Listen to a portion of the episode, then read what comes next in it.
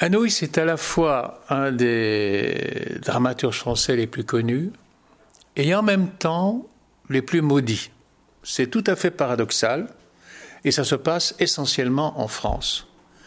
Euh, on monte des pièces d'Anouilh un peu partout, euh, dans quatre coins du monde, et, par exemple en Afrique, une pièce comme l'Antigone est une pièce qui fait un malheur. D'où vient, vient le malaise en France? Le, malaise est dû, pour une part, à son immense succès, c'est-à-dire qu'on ne pardonne pas aux gens d'avoir du succès. Le problème vient aussi de son non-engagement pendant la Deuxième Guerre mondiale, qu'il a aggravé par un discours extrêmement critique sur l'épuration. Il est un de ceux qui, par le geste plutôt que par la parole, a le plus mis en question les procédures adoptées à ce moment-là, qui ont débouché notamment sur l'exécution de Robert Brasilac, dont Anouilh, qui n'était pas du tout un militant et pas du tout un homme d'action, a été à cette époque le plus ardent euh, défenseur. Et cela explique que lorsqu'il est mort en 87, à l'âge de 77 ans, on était en plein premier septennat mitterrandien. La disparition d'Anouilh a été commentée dans une grande part de la presse française d'une manière extrêmement agressive. Et je me souviens à l'époque euh, d'avoir réagi à cette manière de le traiter dans un article euh, qui a paru quelques jours après sa mort et qui s'intitulait dans le soir donc Non, Jean Anouilh n'était pas un ringard. Et ça commençait comme ceci. Qu'est-il donc arrivé à la France? Voilà que meurt dimanche à Lausanne un de ses auteurs les plus célèbres dans le monde et les plus célèbres dans son pays, un dramaturge qui a fait courir le public à ses pièces durant plus d'un demi-siècle, de 1932 à sa mort très exactement, un écrivain que les enfants des écoles étudient dévotement, le confondant vaguement avec Molière, Marivaux, Musset ou Giraudoux, un homme de théâtre devant lequel les meilleurs de ses acteurs, de Suzanne Flon à Annie Dupéret, de Bernard Blier à Michel Bouquet, pieusement s'inclinent, et les trompettes de la renommée, soudain, se bouchent. Le chauvinisme répond absent à l'appel. L'auto-célébration se porte pâle. Le Panthéon affiche complet. Le président de la République, pourtant attentif à la disparition de ses collègues plumitifs, fait écrire par un obscur sous-fifre un hommage qui sent à dix lieues le formulaire à remplir sur le pointillé. Je cite C'est un grand écrivain qui disparaît, dont l'œuvre aura marqué le théâtre français. Je tiens à témoigner ma sympathie à ses proches en leur présentant mes condoléances personnelles. Ah, la belle perfidie Ainsi donc, aux yeux de Tonton, Anouilh est à conjuguer au futur antérieur. Il aura marqué ce qui veut dire qu'il est arrangé parmi ceux qui ne trouveront bientôt plus place que parmi les auteurs à retenir pour mémoire. Nous sommes en 1987. Et si le président tient à ce que ses condoléances demeurent personnelles, c'est parce qu'il ne s'engage pas en tant que chef de l'État. Ce n'est pas la France qui parle, mais le citoyen Mitran, qui se souvient peut-être de quelques bonnes soirées passées sur le boulevard à titre privé, Anouilh n'est pas une affaire publique. Aucune de ces pièces n'a d'ailleurs jamais eu droit à la moindre subvention. L'Élysée a le mérite de la cohérence.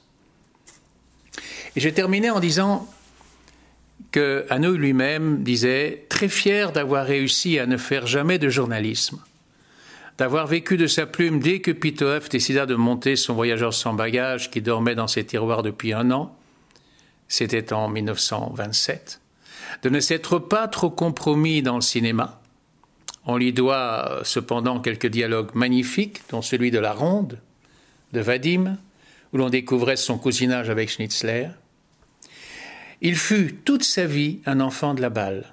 Certes, il était avant tout un artisan, ce qui autorise Thibaudat, au lendemain de sa mort dans Libération, à le voir, je cite, besogneux, comme un tailleur à domicile, tatillon comme un copiste, balayeur tranquille des planches, machinaux en blouse grise. Il ne savait pas si bien dire. alors qu'il n'est rien de moins gris que la prose d'Anouilh, mais tous les moyens sont bons pour discréditer un gêneur. Mais à la manière des plus grands, qui se veulent avant toute chose de bons professionnels. Le génie et la gloire viennent en sus.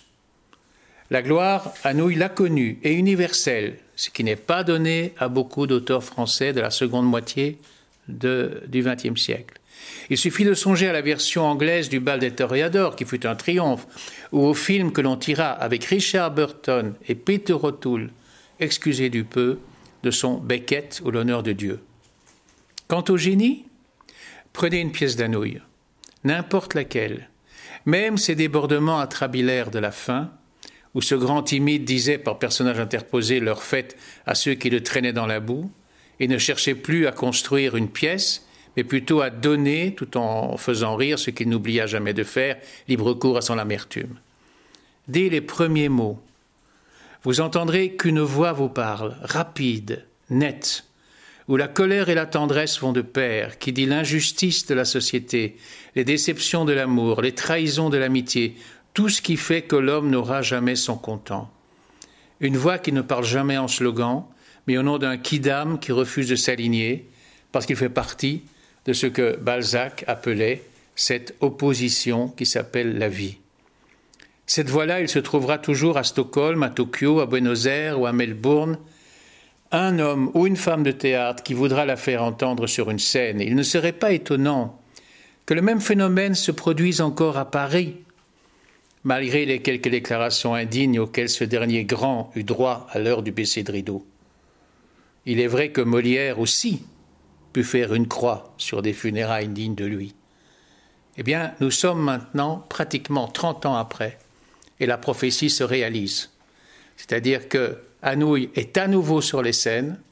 Un texte comme Antigone, comme il est présenté notamment aux galeries actuellement, pourrait être un texte anonyme, parce que c'est d'une puissance universelle et intemporelle qui véritablement éclate aux yeux dans le spectacle qui nous est offert actuellement euh, à Bruxelles, et qui surtout, comme l'a très bien indiqué Gardin dans sa mise en scène, renvoie à toutes les, turpitudes qui envahissent notre monde et notre société par les temps qui courent. On peut difficilement imaginer que l'on puisse de manière aussi simple et avec des signes aussi évidents euh, nous convaincre que cette parole est plus que jamais présente. Alors il se trouve que dans le même temps où ces deux productions de l'Antigone se présentent à Paris et à Bruxelles, il y a un livre qu'on attendait depuis longtemps, paru chez ce grand éditeur qui est Bernard de Fallois, euh, sur lui, à Nouilles, une biographie, écrite par Anka Visdei. Alors il est révélateur qu'Anka Visdei soit une dramaturge roumaine qui écrit en français et qui fait sur, sur Anouilh le livre qui manquait. C'est-à-dire que non seulement elle raconte euh, sa vie, euh, euh, elle, décrit la carrière de la plupart de ses pièces, elle a un chapitre extrêmement éclairant sur la genèse de Antigone et sur les premières réactions que la pièce a suscitées, parce qu'on ne savait pas très très bien lors de la création en 1943 si c'était une, une, pièce hostile ou complaisante à l'égard du régime euh, vichiste. Et pourquoi était-elle euh, perçue comme ça?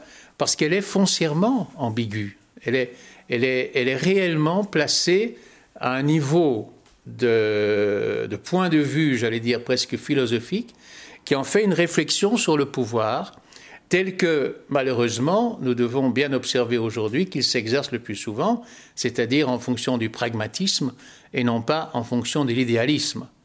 Mais il n'empêche qu'on sent très clairement qu'Anouilh est du côté d'Antigone et non pas du côté de Créon. Seulement, il a l'intelligence de laisser à Créon toute sa dignité. C'est vrai que Créon peut être défini comme un salaud, mais lui ne le fera jamais. C'est la grande différence entre la pensée dans la mesure où Anouilh se prenait pour un penseur d'Anouilh, et celle d'un Sartre, par exemple. Et cela nous éclaire aussi sur les raisons pour lesquelles François Mitterrand, qui était un intellectuel indiscutablement, a pu s'exprimer de manière aussi pauvre lors de la mort d'Anouilh à l'époque, c'est qu'en réalité, il a dû recevoir lui aussi le portrait de Créon en boomerang, en pleine figure. Parce que s'il y avait bien un Créon, c'était Mitterrand aux différentes étapes de sa propre carrière. Il était trop intimement concerné en réalité par le propos de la pièce, de celle-là en particulier, parce que tout le monde sait bien que l'œuvre d'Anu qui comprend cinq ou six chefs-d'œuvre, ce qui est énorme pour un dramaturge. Hein. Je veux dire, euh, Molière en a aussi cinq ou six, euh, Marivaux même pas, euh, la seule exception étant Shakespeare. cinq ou six chefs-d'œuvre, mais c'est avant tout ce, diamant noir qu'est Antigone qui mène la marche. Et dans le spectacle des galeries, encore une fois, se réalise, et là c'est de l'ordre de la, chance, de la coïncidence heureuse, que le diamant noir est incarné par une toute jeune euh, comédienne qui est Antigone comme on n'osait plus espérer que ça soit possible. Donc euh, je crois qu'il faut d'abord, si on a l'occasion, aller voir ce, ce, très très beau spectacle et puis renouer en toute sérénité avec un des plus beaux auteurs de théâtre que le répertoire comprenne.